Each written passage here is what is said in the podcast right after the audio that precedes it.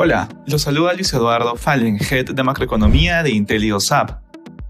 Durante la última semana, la atención se centró en el simposio de banqueros centrales en Jackson Hole, dejando las acciones con retornos negativos, luego de que Powell advirtiera que se mantendrá la política monetaria restrictiva por un tiempo y que la lucha contra la inflación traerá dolor a las familias.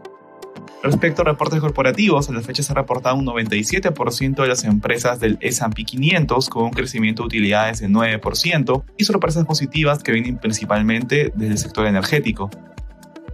Esta semana destacó el reporte de Nvidia, sorprendiendo al alza al mercado con su reporte de utilidades. De todas maneras, ante un menor ritmo de crecimiento global e incluso una alta probabilidad de recesión, las perspectivas para el sector de semiconductores se deterioran.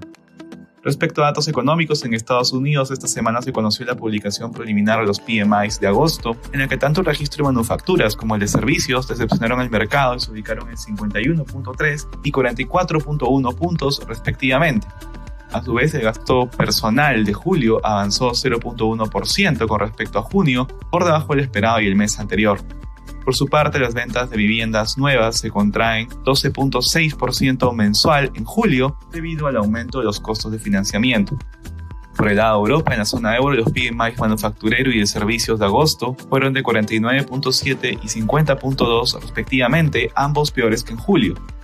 En el caso de Alemania, los mismos indicadores fueron 49.8 y 48.2.